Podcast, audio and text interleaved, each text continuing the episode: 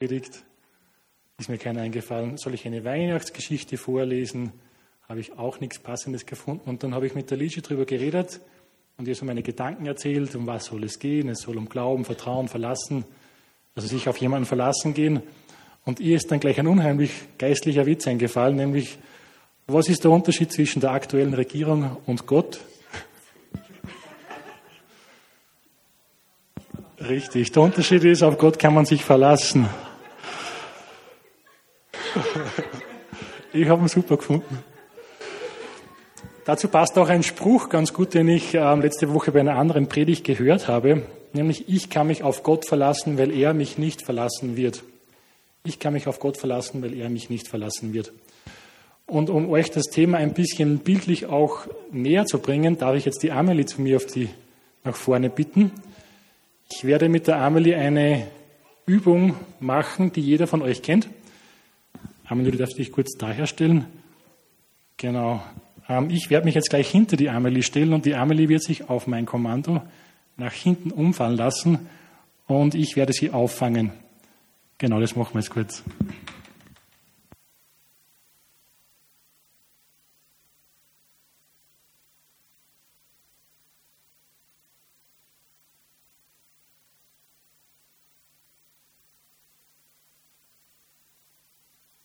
Frage an dich.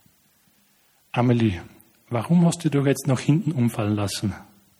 Ähm, keine Ahnung. Hättest du dich nach hinten umfallen lassen, wenn ich gesagt hätte, stell dich da vorne hin, ich mache mir es da bequem und du fällst einfach um? Nein. Hast du dich umfallen lassen, weil ich gesagt habe, du kannst dich auf mich verlassen, ich fange dich auf? Ja. Okay, danke, du darfst dich setzen. Danke, Amelie.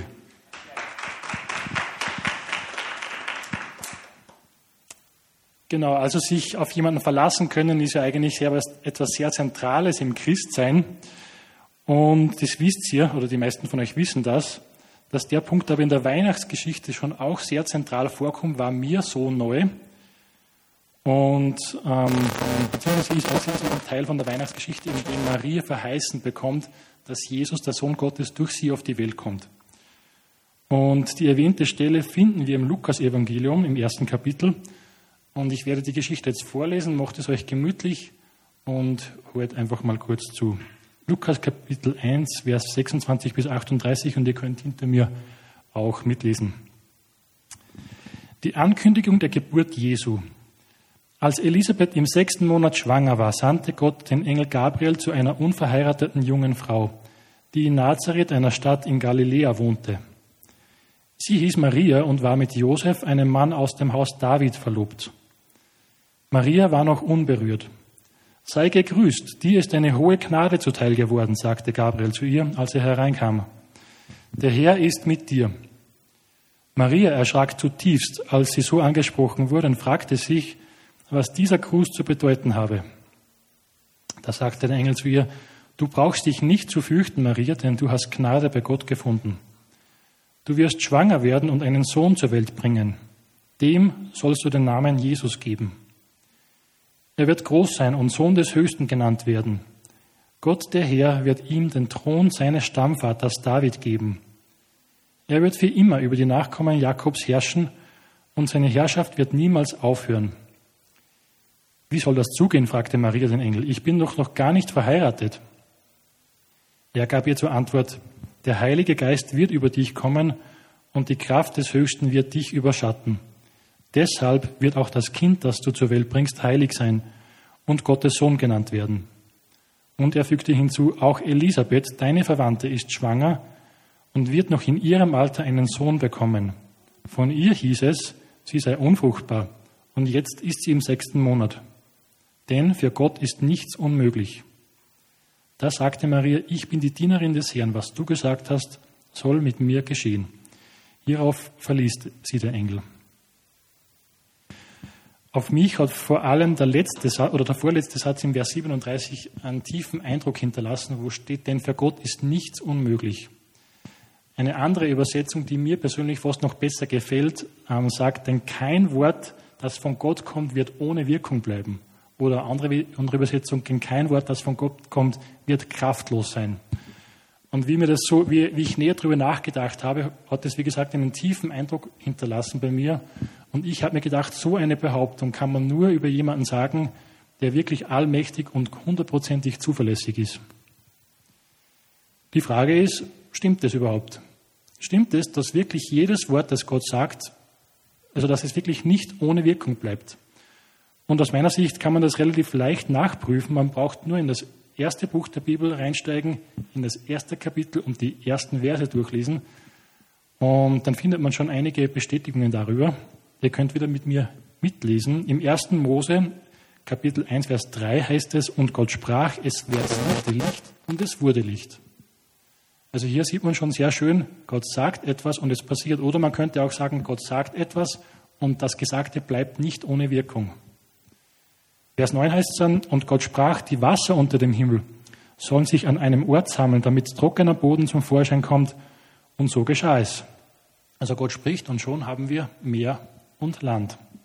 Oder im Vers 11 heißt es dann, dann sprach er, auf der Erde soll Gras wachsen und sie soll Pflanzen hervorbringen, die Samen tragen und Bäume voller unterschiedlichster Früchte, in denen ihr Same ist. Und so geschah es und so weiter. Die, meisten von euch kennen wahrscheinlich die Schöpfungsgeschichte, aber das Prinzip ist immer das gleiche. Gott sagt etwas und es geschieht. Oder man könnte sagen, Gott sagt etwas und dieses Gesagte bleibt nicht ohne Wirkung. Auch dass Maria, also die Jungfrau, schwanger wird, hat Gott vorausgesagt, und zwar im, im Propheten Jesaja, Jesaja Kapitel 7, heißt, darum wird euch der Herr selbst ein Zeichen geben. Siehe, die Jungfrau wird schwanger werden und einen Sohn gebären, und ihm den Namen Immanuel geben. Also auch hier wieder Gott spricht und es geschieht auch, wenn es nach menschlichen Maßstäben, Maßstäben ein bisschen länger dauert, so ist trotzdem das, was Gott gesagt hat, zuverlässig eingetreten und er hat Wort gehalten. Und im Laufe von, von Jesu Leben haben sich natürlich noch viele andere ähm, Voraussagen erfüllt, wie zum Beispiel eben sein Tod am Kreuz oder auch seine Auferstehung. Aber was ich damit sagen möchte, beziehungsweise was ich glaube, dass dadurch sehr deutlich wird, ist, dass Gottes Reden zuverlässig und wahr ist. Gott sagt keine leeren und unnütze Worte. Was er sagt, ist zu 100% zuverlässig. Was er sagt, ist zu 100% wahr. Und die Frage, die ich dir heute stellen möchte, ist, glaubst du das? Glaubst du das? Glaubst du, dass das wirklich stimmt? Das Thema Glaube ist also in der Weihnachtsgeschichte schon, schon sehr ein zentraler Bestandteil und untermauert aus meiner Sicht auch den Anspruch von Gott. Im Hebräerbrief im Kapitel 11 beschäftigen sich oder beschäftigt sich der Autor etwas mehr mit dem Thema Glauben. Und da heißt es gleich am Anfang, der Glaube ist ein Rechnen mit der Erfüllung dessen, worauf man hofft. Ein Überzeugtsein von der Wirklichkeit unsichtbarer Dinge. Oder anders gesagt, dieses Glaube ist also ein festes Vertrauen darauf, dass das, was Gott sagt, nicht ohne Wirkung bleiben wird. In Vers 6 wird dann sogar gesagt, ohne Glauben ist es unmöglich, Gott zu gefallen. Wer zu Gott kommen will, muss glauben, dass es ihn gibt und dass er die belohnt, die ihn aufrichtig suchen. Also es wird eigentlich im Grunde gesagt, dass ohne Glauben bei Gott überhaupt nichts geht. Wir müssen diesen Glauben daran haben, dass für Gott nichts unmöglich ist oder dass sein Gesagtes, seine Worte nicht ohne Wirkung bleiben werden. Hast du schon einmal eine Zusage von Gott erhalten? Dann ermutige ich dich, halte daran fest. Hat Gott dir schon vielleicht vor langer Zeit irgendetwas zugesagt, ein Versprechen gemacht, das sich noch nicht vielleicht erfüllt hat? Dann ermutige ich dich, glaube daran, dass Gott zu seiner Zeit sein Versprechen einlösen wird. Er ist zuverlässig und ihm kannst du vertrauen. Nebenbei bemerkt hat, also bringt Glaube sehr, sehr viele schöne Eigenschaften hervor, zum Beispiel Hoffnung, Freude, Frieden und Zuversicht, nachzulesen im Römerbrief und im ersten Petrusbrief. Ich möchte jetzt aber noch kurz ein bisschen näher ins Kapitel 11 eintauchen im Hebräerbrief, wo ähm, einige Menschen beschrieben werden, die einen vorbildlichen Glauben gehabt haben. Und zwar geht es ab Vers 7 los. Und da steht, wie kam es, dass Noah nach Gottes Anweisungen eine Arche baute, um seine Familie zu retten? Der Grund dafür war sein Glaube. Noah nahm die göttliche Warnung ernst. obwohl von dem angedrohten Unheil noch nichts zu sehen war. Durch sein Vertrauen auf Gott verurteilte er den Unglauben der damaligen Welt. Er selbst aber wurde ein Erbe jener Gerechtigkeit, deren Grundlage der Glaube ist. Wie kam es, dass Abraham dem Ruf Gottes gehorchte, seine Heimat verließ und an einen, an einen Ort zog, der nach Gottes Zusage einmal sein Erbbesitz sein würde? Warum machte er sich auf den Weg, obwohl er nicht wusste, wohin er kommen würde? Der Grund dafür war sein Glaube. Im Vertrauen auf Gott ließ er sich in dem ihm zugesagten Land nieder, auch wenn er dort zunächst nichts weiter war als ein Gast in einem fremden Land und zusammen mit Isaac und Jakob, denen Gott dasselbe Erbe in Aussicht gestellt hatte, in Zelten wohnte. Er wartete auf die Stadt, die auf, einem, die auf festen Fundamenten steht und deren Gründer und Erbauer Gott selbst ist. Wie kam es, dass Abraham noch in einem Alter, in dem man eigentlich nicht mehr Vater werden kann, die Kraft erhielt, mit seiner Frau Sarah, die selbst unfruchtbar war, ein Kind zu zeugen? Auch dafür war Glaube der Grund. Abraham war überzeugt, dass der, der ihm einen Sohn versprochen hatte, vertrauenswürdig ist. So stammt also von einem einzigen Mann, noch dazu von einem, dessen Zeugungskraft erloschen war, eine unermesslich große Nachkommenschaft ab. So unzählbar wie die Sterne am Himmel und der Sand am Ufer des Meeres. Sie alle, von denen wir jetzt gesprochen haben, haben Gott bis zu ihrem Tod vertraut, obwohl das, was er ihnen zugesagt hatte, dann noch nicht eingetroffen war. Sie erblickten es nur aus der Ferne, aber sie sahen der Erfüllung voller Freude entgegen, denn sie waren auf dieser Ehre nur Gäste und Fremde und sprachen das auch offen aus. Wenn sich aber jemand als Fremder und Gast bezeichnet, gibt er damit zu verstehen, dass er, dass er nach einer Heimat Ausschau hält. Hätten unsere Vorväter dabei an das Land gedacht, aus dem sie gekommen waren, so hätten sie ja genügend Zeit gehabt, dorthin zurückzukehren. Nein, sie sehnten sich nach etwas Besserem, nach einer Heimat im Himmel.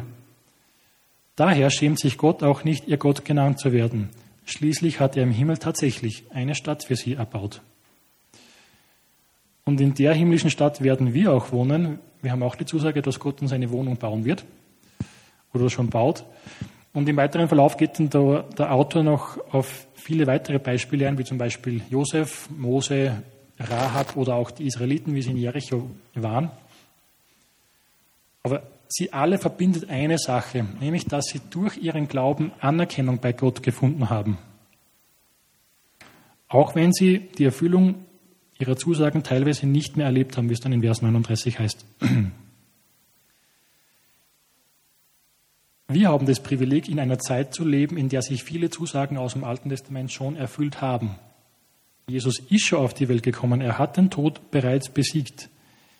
Er ist schon auferstanden und er sitzt jetzt schon auf dem Thron im Himmel an Gottes rechter Seite. Ihm ist schon alle Macht gegeben und vor ihm wird sich einmal jedes Knie beugen, wie wir letzte Woche von Ray gehört haben. Und wir dürfen auch daran also glauben und darauf vertrauen, dass Gott eines Tages wiederkommen wird und jedes Böse, jede Ungerechtigkeit ein für alle Mal vernichten wird. Und das alles hat seinen Ursprung dort, wo der Engel Gabriel zu einer jungen Frau gekommen ist und ihr verheißen hat, dass durch sie genau dieser Erretter auf die Welt kommen wird. Und sie hat dem Wort geglaubt und hat dadurch die Zusage von dieser, von dieser Aussage erleben dürfen. Und wenn wir Weihnachten feiern, dann dürfen wir uns genau daran erinnern und uns daran freuen. Gott hat Wort gehalten. Sein Wort ist buchstäblich und in leibhaftiger Gestalt auf die Erde gekommen. Das heißt, sein Wort hat sich im wahrsten Sinne des Wortes erfüllt und ist nicht ohne Wirkung geblieben. Und ich finde, dass, der, dass Johannes das so unglaublich treffend auf den Punkt bringt in seinem Evangelium. Wenn man über das nachdenkt, dann könnte man wahrscheinlich ein ganzes Leben lang nachdenken. Johannes 1, die ersten Verse. Jesus Christus, das menschgewordene Wort Gottes. Am Anfang war das Wort. Das Wort war bei Gott und das Wort war Gott. Der, der das Wort ist, war am Anfang bei Gott. Durch ihn ist alles entstanden. Es gibt nichts, was ohne ihn entstanden ist. Also wieder Gottes Wort zeigt Wirkung. In ihm war das Leben und dieses Leben war das Licht der Menschen. Das Licht leuchtet in der Finsternis und die Finsternis hat es nicht auslöschen können. Halleluja, das ist für mich gewaltig. Also wie, wie über, über das nachgedacht habe und einfach verstanden habe, dass wirklich alle Fäden bei Jesus zusammenlaufen. Er, der das Wort Gottes ist und der Gottes Wort wird nicht ohne Wirkung bleiben. Da habe ich echt nur Amen sagen können. Das ist so, das hat mich begeistert. Das hat mich wirklich begeistert. Und, und gerade zu Weihnachten dürfen wir, glaube ich, Gott dafür loben und preisen, dass das wirklich wahr ist, dass seine Zusagen an dem Tag, an dem Gabriel der, der Maria verheißen hat, dass durch sie der Sohn Gottes kommt, in Erfüllung gegangen sind. Und durch Jesus haben wir, wie vorhin erwähnt, viele weitere Zusagen. Wir werden mit ihm einmal gemeinsam im Himmel wohnen. Es wird der Tag kommen, an dem alles Vergängliche, alles, was erschüttert werden kann, jeder Schmerz, jedes Leid der Vergangenheit angehören wird. Wir werden auch einen neuen Körper bekommen. Und solange das noch nicht der Fall ist, dürfen wir trotzdem wissen, dass er immer bei uns bleiben wird. Das hat uns versprochen. Wir werden sogar in seinem Namen noch größere Dinge vollbringen, als er das gemacht hat. Und morgen feiern wir Weihnachten. Wir feiern, dass das, dass das, wovon im Alten Testament gesprochen wurde, wirklich eingetreten ist. Wir feiern, dass Gottes Wort im wahrsten Sinne des Wortes nicht ohne Wirkung geblieben ist. Weil durch diese Ankunft ist uns Menschen Hoffnung gegeben worden. Hoffnung in einer kaputten Welt. Wir feiern, dass Gott sich klein und verletzlich gemacht hat, damit wir Gott nahe sein können. Wir feiern das Wort Gottes. Wir feiern Jesus. Vielleicht kennst du diesen Jesus noch nicht. Da möchte ich dich einladen, ihn in dein Herz zu lassen. Er steht vor deiner Herzenstür und klopft an. Er möchte dein persönlicher Freund, Erlöser, und König sein. Er ist auch der Vermittler zwischen dir und Gott. Und wenn du ihn in dein Leben noch nicht eingeladen hast, dann möchte ich dich ermutigen, mach das. Es ist es wirklich wert. Es ist es wirklich wert. Und gerade jetzt zu Weihnachten wäre eigentlich ein perfekter Zeitpunkt dafür. Er fordert jeden Menschen auf, Buße zu tun, seine Sünden zu bekennen, umzukehren und ihm dann nachzufolgen. Und wenn du das machst, dann habe ich wieder eine Zusage für dich. Im 1. Johannes 1.9 steht, wenn wir unsere Sünden bekennen, erweist sich Gott als treu und gerecht. Er vergibt uns unsere Sünden und reinigt uns von allem Unrecht, das wir begangen haben. Halleluja. Und wenn das passiert, wenn du Jesus wirklich ins Herz lässt, dann kann ich dir versichern, das wird definitiv nicht ohne Wirkung bleiben. Im Gegenteil, du bist dann reingewaschen, du hast Zugang zum ewigen Leben. Und das ist das Beste, was dir passieren kann. Und wenn du heute Jesus in dein Leben einladen möchtest, dann lade ich dich ein, das Gebet, das ich jetzt gleich sprechen werde, nachzubeten und Jesus persönlich in dein Herz einzuladen. Ich werde es vorbeten und werde immer kurz Abstand lassen, damit du das nachbeten kannst. Ich lade uns jetzt alle ein, dass wir die Augen zumachen und dass wir zu diesem Jesus, von dem ich gerade gesprochen habe, beten. Jesus Christus. Danke, dass du vor knapp 2000 Jahren wirklich auf diese Welt gekommen bist. Danke, dass du durch deine Ankunft uns Hoffnung gegeben hast. Danke, dass du gnädig bist, Jesus. Und Herr, ich bekenne, dass ich ein sündiger Mensch bin. Ich bekenne, dass ich mein Leben ohne dich nicht auf die Reihe bekomme. Ich brauche dich, Jesus. Und ich lade dich ein, jetzt in mein Herz zu kommen. Danke, dass du mein König sein möchtest. Ich bitte dich, auf meinem Herzen, auf dem Thron meines Herzens Platz zu nehmen. Du bist herzlich willkommen. Danke, dass du mich reinwäscht und dass du mir jede Schuld vergibst, dass du treu und gerecht bist. Halleluja. Danke, Jesus. Amen.